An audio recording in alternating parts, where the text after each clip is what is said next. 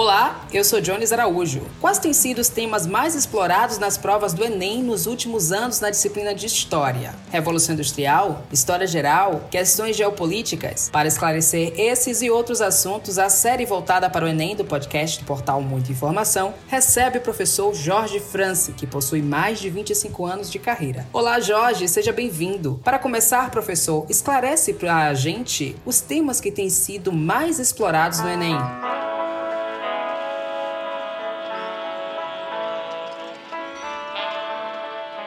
Na história do Brasil, se cobra muito colônia, escravidão, Vargas. São temas muito recorrentes, entendeu? E algumas questões ligadas à ideia de democracia, é, momentos democráticos da história do Brasil, momentos autocráticos da história do Brasil.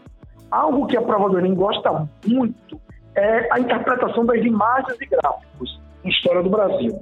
Ela já botou imagens, por exemplo, de uma mulher negra abraçada com um garoto branco dos tempos da escravidão, e a questão falava sobre afetividade e cativeiro, né? O, o menino era afetivo com uma sua escrava, mas é uma relação escravocrata acima de tudo. E também ela gosta também do texto, né? E aí ela aborda questões socioculturais, como questão indígena e a questão das negritudes, as questões das negritudes, africanidade, digamos assim, do Brasil.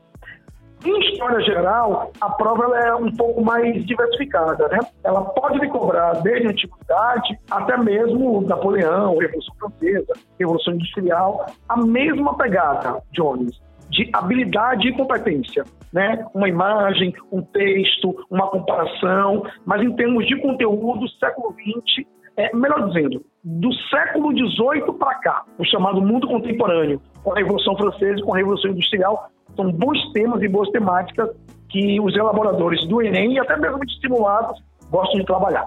Especificamente sobre Revolução Industrial, estamos vivendo agora a terceira ou a quarta onda com o avanço das novas tecnologias. Aqui, os estudantes devem ficar mais atentos neste aspecto. A ideia principal né, é quase um consenso em termos que nós estamos vivenciando a chamada quarta Revolução é, Industrial 4.0 é, o ideal é, como eu falei, a prova do Enem é uma prova de habilidades e competências. Ela não necessariamente é uma prova de conteúdo. Você ouviu o que eu disse? Não necessariamente. Mas pode existir questões que tenham conteúdos. Então, o ideal é que o aluno estude o conteúdo e tenha a capacidade de analisar, é, é, fazer interseções, criticidades ligadas ao conteúdo. Isso que é a ideia de habilidade e competência. Tipo assim, John, quando eu falo de Inquisição, em que eu falo de mulheres que morreram como bruxas na Idade Média, isso na verdade é o que nós chamamos muitas vezes de feminicídio nos dias atuais, porque nada mais é do que diferentes facetas históricas do chamado patriarcado. Então, o aluno ele precisa entender que aquela mulher que foi queimada na Inquisição, ok? Ela também está submetida à violência e à morte do patriarcado em pleno século XXI, ou da religiosidade em alguns lugares, principalmente no extremismo religioso do islamismo. Então, entender essa ideia da tecnologia é entender principalmente os impactos sociais. Entende? Por exemplo, na primeira revolução e segunda revolução industrial, a questão do trabalhador, do movimento operário, do trabalho infantil, da exploração do trabalho das mulheres e nos dias atuais, o quanto a humanidade tem ficado dependente do processo de tecnologia, né, que é essa é, industrialização 4.0. Então, é interessante o aluno ter esse senso crítico. E o legal é que esses conteúdos, interseções, é, entendimentos históricos, sociológicos, filosóficos, geopolíticos, contribuem para o recheio da redação. Isso é muito importante, porque a gente pode citar isso um elemento, elemento básico da redação. Aí eu posso te dar um exemplo. É, fake news. Suponhamos que quer uma redação sobre fake news. Em 1937, Vargas disse que o comunismo invadiu o Brasil e ia dominar, chamado Plano Cohen, ou Plano Cohen, ok? E na verdade foi um fake news. Foi uma mentira que ele inventou para dar um golpe dentro do golpe e se estabelecer no poder com o Estado Novo. E Vargas é um assunto sempre presente na história do Brasil, porque a industrialização do Brasil começa realmente com Getúlio Vargas. Questões geopolíticas costumam ser abordadas nas provas do Enem, além da nova Guerra Fria, na verdade, uma guerra comercial entre os Estados Unidos e China. Também merecem atenção, no caso, né, esse termo dos estudantes e a eterna tensão no Oriente Médio e a situação no Afeganistão, agora dominada pelo Talibã. após a retirada americana, né? A que outros temas eles devem ficar atentos sobre geopolítica? Na verdade, você falou muito bem, né? A ideia de geopolítica a ideia de territorialidade, briga pelo espaço geográfico, né? Isso se desdobra em várias nuances de geopolítica, histórica e sociológica. Oriente Médio é bom a gente estudar para a vida, Johnny. Vamos estudar Oriente Médio para a vida, ok? Não para a prova do Enem, não para a prova da USP, da Unicamp ou outros vestibulares. Precisamos estudar Oriente Médio para a vida, entender como é que se dá aquele espaço, aquela territorialidade, aquele conjunto cultural e a briga por poder. Mas é sempre bom a gente dar uma tendência à questão do Oriente Médio, à questão dos palestinos, entender. E entender que por detrás desse processo existem ecos da Guerra Fria. Johnny, eu não, eu não, não gosto muito do termo é, a, a nova Guerra Fria. Não, a Guerra Fria acabou, ok? O que existe hoje são outras bipolaridades e outras dinâmicas. Mas esses ecos, esses ecos, essas heranças, elas existem e elas ainda se perpetuam geram conflitos. Então é bom entender que todos os conflitos que existem no mundo, no Afeganistão, na faixa de Gaza, na questão da Palestina, na Síria, ok? Ela é importante entender que existem os interesses das grandes potências internacionais, do capitalismo e das grandes potências internacionais que lutam vendendo armas. E nesse caso, Estados Unidos e Rússia se beneficiam grandemente com a indústria bélica. E isso é ecos da Guerra Fria. As armas que os Estados Unidos produziu naquele período, e a Rússia, que virou herdeira da União Soviética. A herdeira bélica da União Soviética é a Rússia de Putin, que é um ditador político. E a prova do Enem, ela gosta do processo de interpretação. Por exemplo, algum tempo atrás ela trouxe um, um, texto falando sobre o crescente armamento nuclear entre Índia e Paquistão, nessa região da, da Ásia que brigam pela Caxemira. Também tem uma questão religiosa aí, né? É, versus é, muçulmanos. E, na verdade, a resposta não era do conteúdo, a resposta era de uma interpretação de texto. Se eu não me engano, a resposta dizia que era perigoso a escalada nuclear entre os dois países que colocavam em risco a humanidade. Então, assim, a prova do Enem, que é uma prova muito bem feita, ela precisa ser analisada pelo aluno. O aluno ter capacidade de interpretação. Pronto. Esse é o grande foco da prova do Enem interpretar. E quando eu digo interpretar, John, não é apenas ler tolerância, honestidade, segurança, Brasil sem fome. É entender o que está por detrás dessas informações. E, infelizmente, o nosso aluno brasileiro tem dificuldade, isso na prova de humanas e na prova de linguagens, porque ele não é um leitor, né? Nós alfabetizamos no Brasil, mas nós não geramos pessoas letradas. Letradas são pessoas que usam do livro como instrumento do cotidiano, entendeu? E, infelizmente, na educação, né, eu sou gestor também escolar, além de professor, sou gestor escolar de uma instituição da educação básica, e os pais preferem dar um tablet para o menino jogar do que necessário um livro. É importante ter um tablet, com certeza, mas é importante também ler. E quando a gente lê, lê, ouvir música, é, visitar virtualmente o museu, porque nós estamos em tempo de pandemia, assistir bons filmes. O cinema brasileiro dá aula de várias e várias realidades do Brasil. Mas questões geopolíticas é sempre importante entender o que, o que está por detrás, por estar por detrás dessas questões, desculpe, os interesses das grandes potências internacionais. Com isso em jogo, o aluno consegue mapear o texto ou a imagem que está sendo revelada para ele na questão. A Segunda Guerra Mundial também é abordada de forma recorrente. Recentemente chama a atenção o recrudescimento do, dos movimentos neonazistas. O que você pode destacar sobre isto?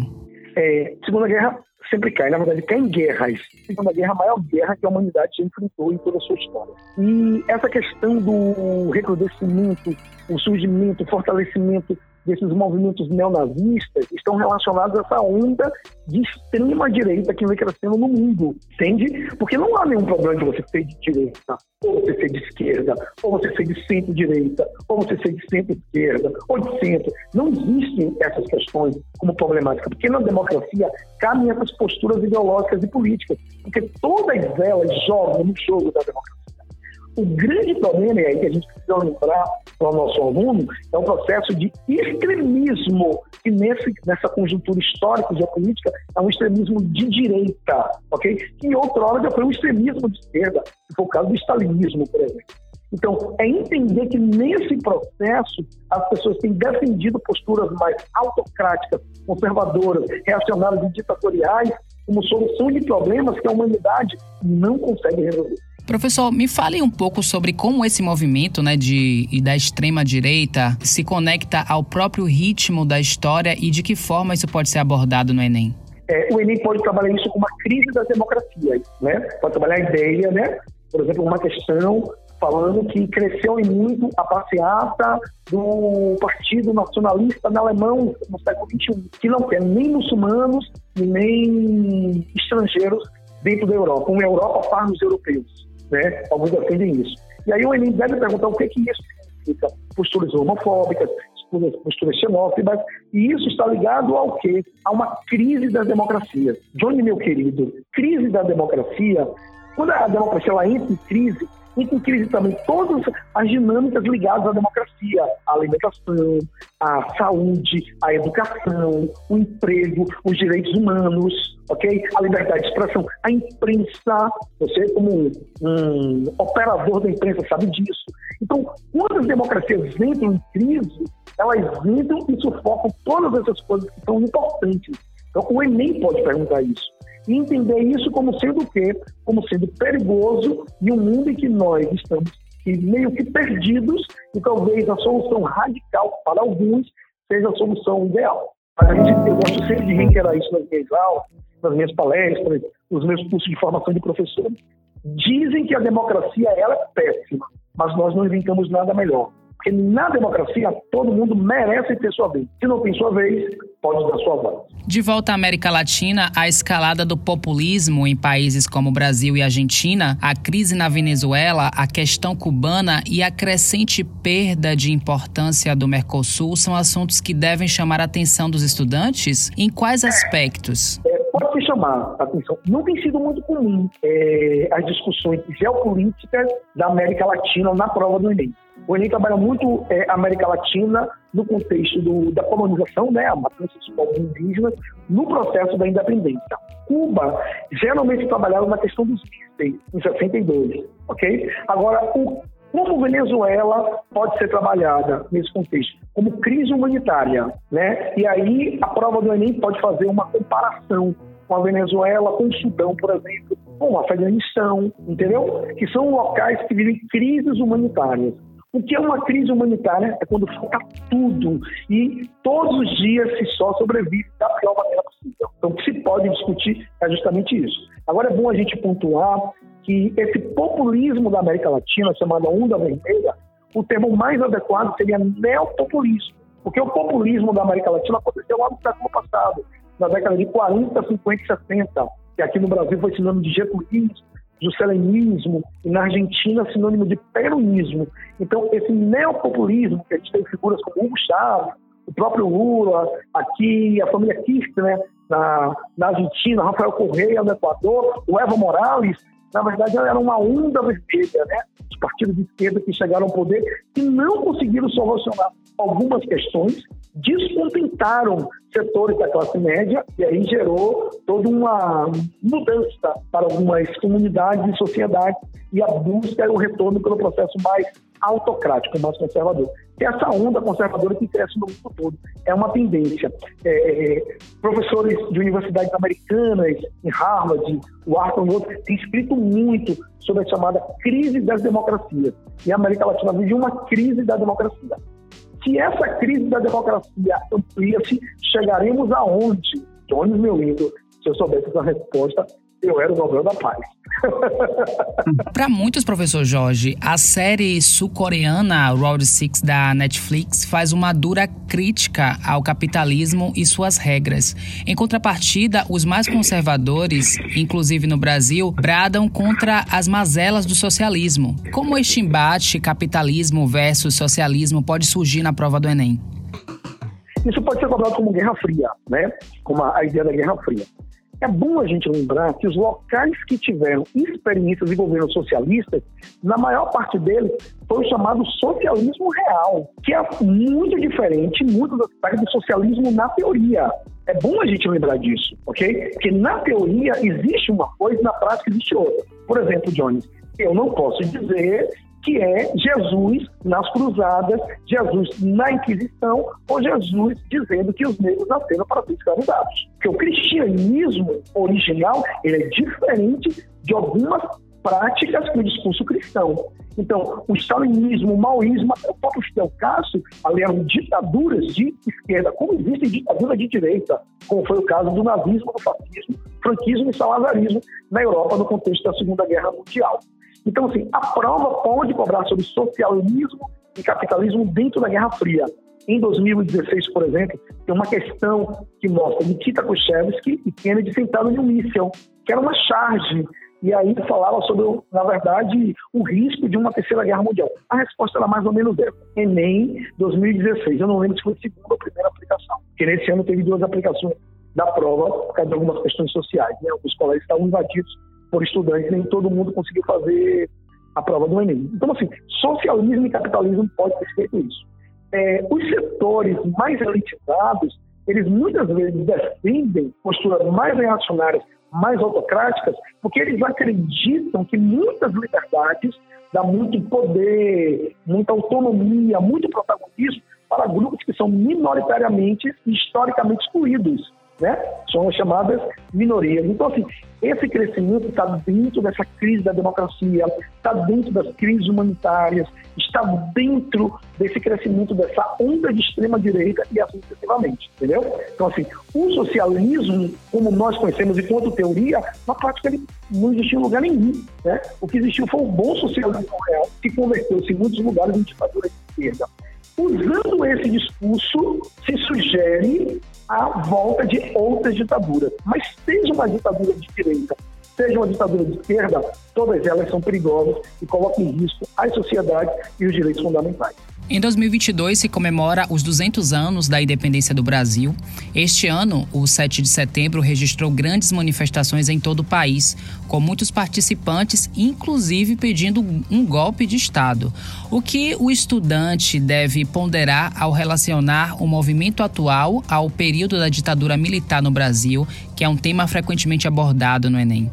Mais uma vez eu volto a reiterar: estar atento a essa crise da democracia, estar atento a uma onda que se quer um processo ditatorial e entender que grupos são esses e por que eles defendem essas posturas.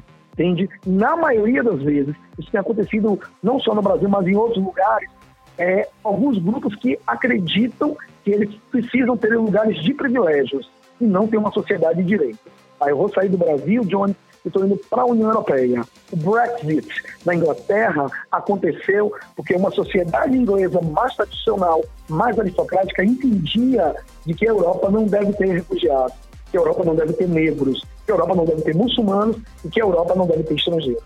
Então a gente precisa entender, aí é, é repertório cultural histórico para a redação, é entendermos que no processo democrático nós precisamos de uma sociedade de direitos e não de privilégios. E, mais uma vez, é uma crise das democracias.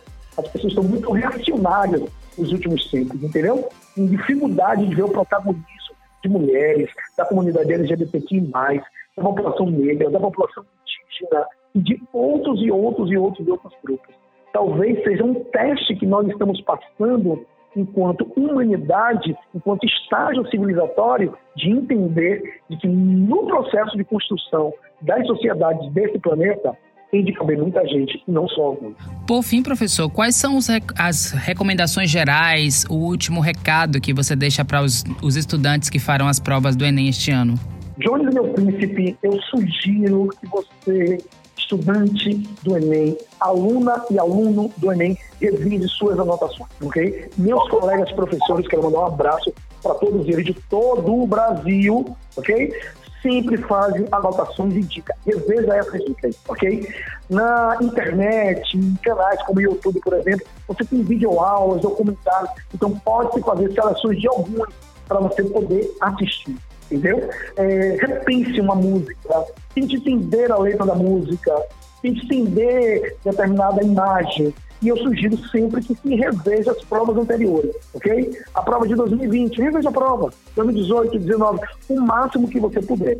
E nessa fase, o mais importante é você manter o equilíbrio emocional. Entender que a prova do Enem é importante na sua vida, mas ela não é a coisa mais importante da sua vida. Ela não é a sua vida, ela é uma parte importante da sua vida. Com isso na mão, revisando o conteúdo, tirando dúvidas dos professores, revendo as questões, assistindo filmes, ouvindo música, isso vai contribuir enormemente para dar mais conteúdo, mais interpretação de mundo, mais segurança e também mais tranquilidade. Professor Jorge France, muito obrigado pelas dicas e esclarecimentos. Esse foi mais um episódio da nossa série voltada para o Enem. Ah, o roteiro é de Ana Paula Ramos e Jones Araújo, edição de Heleno Figer. Eu sou Jones Araújo e esse é o podcast do portal Muita Informação. Siga a gente nas nossas redes sociais e até o próximo podcast.